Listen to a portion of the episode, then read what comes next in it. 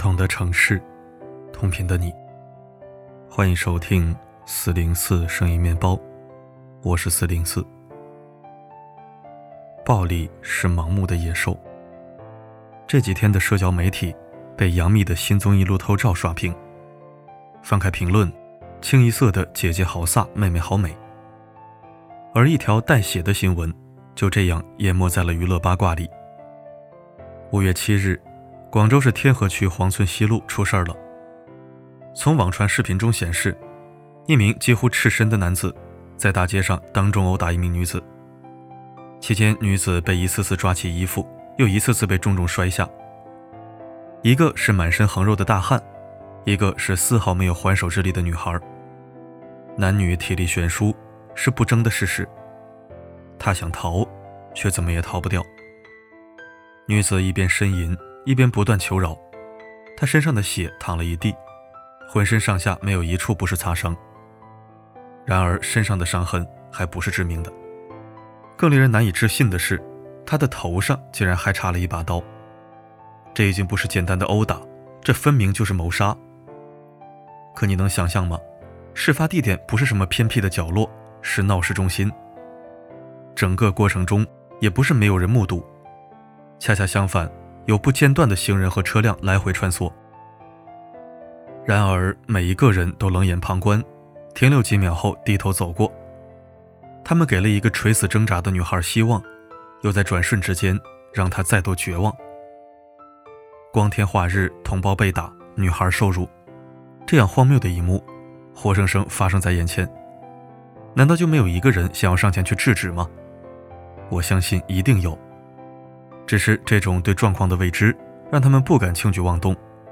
别忘了，两个人都衣不蔽体，关系肯定不一般。也正因为如此，这样一起恶劣的刑事案件被轻飘飘地认定成了家务事儿。潜台词是，人家自己家里的事儿，哪轮得着外人插手呢？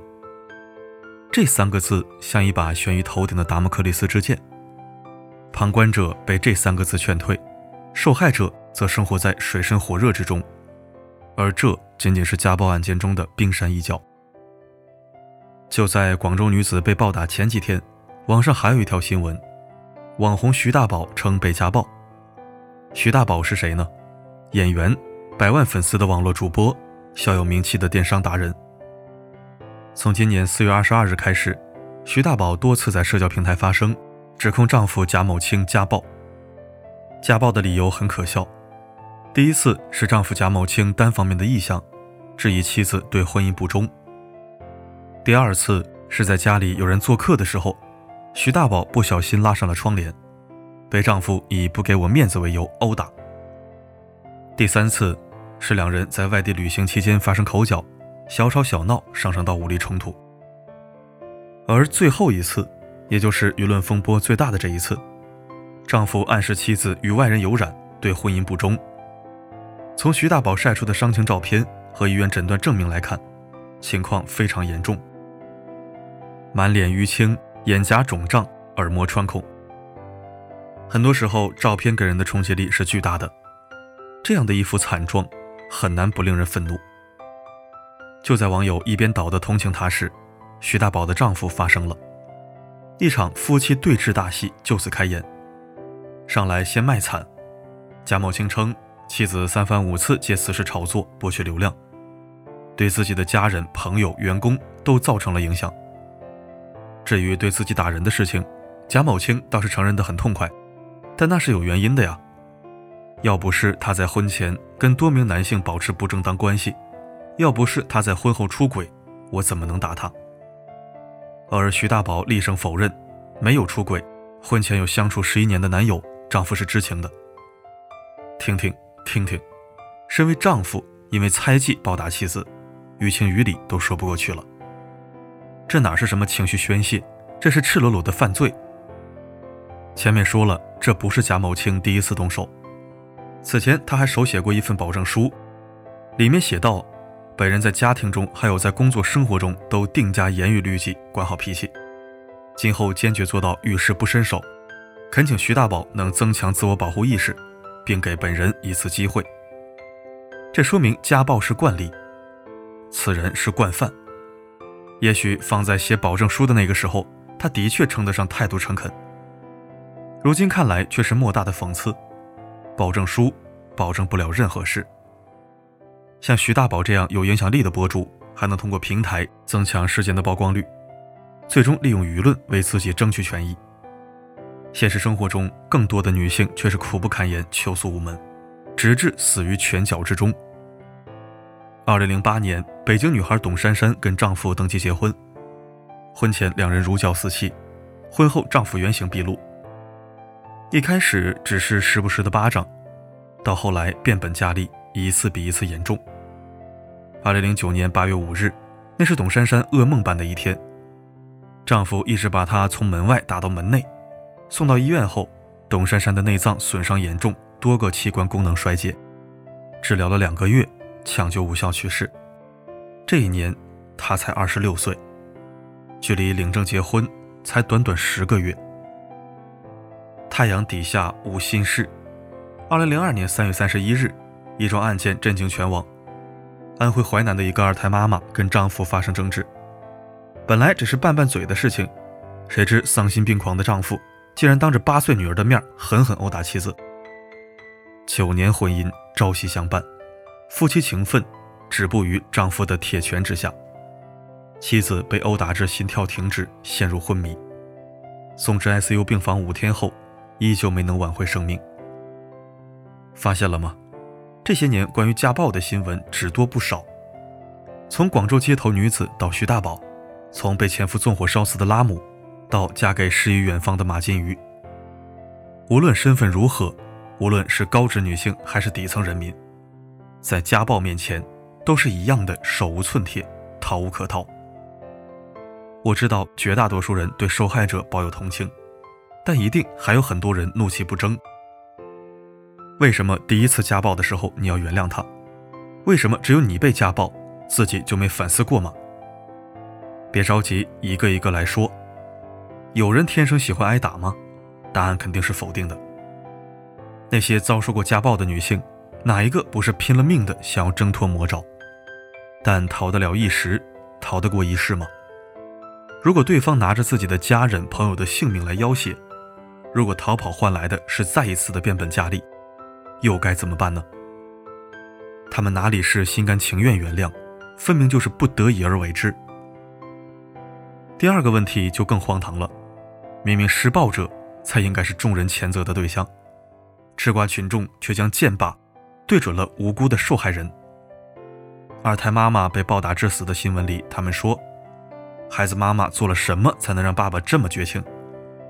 广州女子街头被打的新闻里，他们说，女人有时候也要检讨一下，换个角度看，可能是男的被女的伤得很深也说不定。网红徐大宝被殴打的评论区里，他们这样说。打你肯定不对，但是你婚后还出轨，只能说自己造孽自己扛。多可笑啊！在没有证据证明徐大宝真的出轨的情况下，网友化身当代福尔摩斯，一句话就给这件事定了性。荀子说人性本恶，以前我一直不信，现在我信了。如果说拳头是留给受害女孩们的第一道伤疤，那这些毫无根据的揣测。就是烙在他们心底的身甲。我们只知道家暴案不是个例，但你知道被家暴的女性究竟有多少吗？妇联曾经出具了一份数据，上面显示，全国约百分之三十的已婚女性曾经遭遇家暴，平均每七点四秒就有一名女性遭受丈夫殴打。坦白说，看到这样的数据无比痛心。我无法想象，当我们畅快地聊理想、聊未来的时候。有一群姑娘，她们正鼻青脸肿地趴在地上。我更无法想象，当某一天我有了自己的孩子，当我的女儿也变成了那些数字里的一个，我又该多么后悔，此刻没有替他们发声。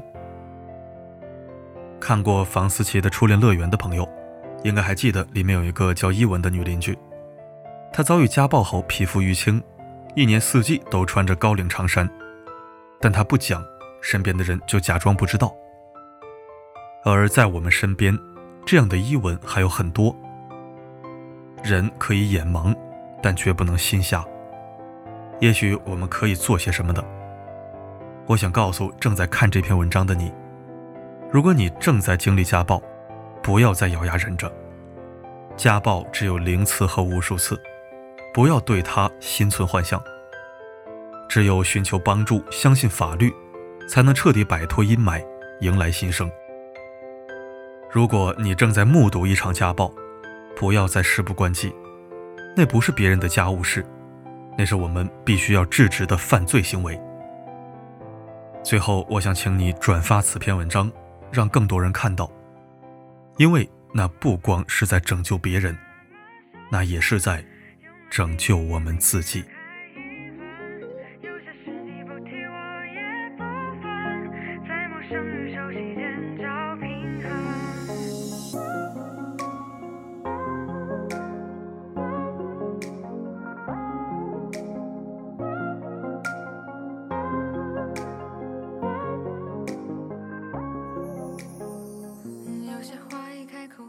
感谢收听。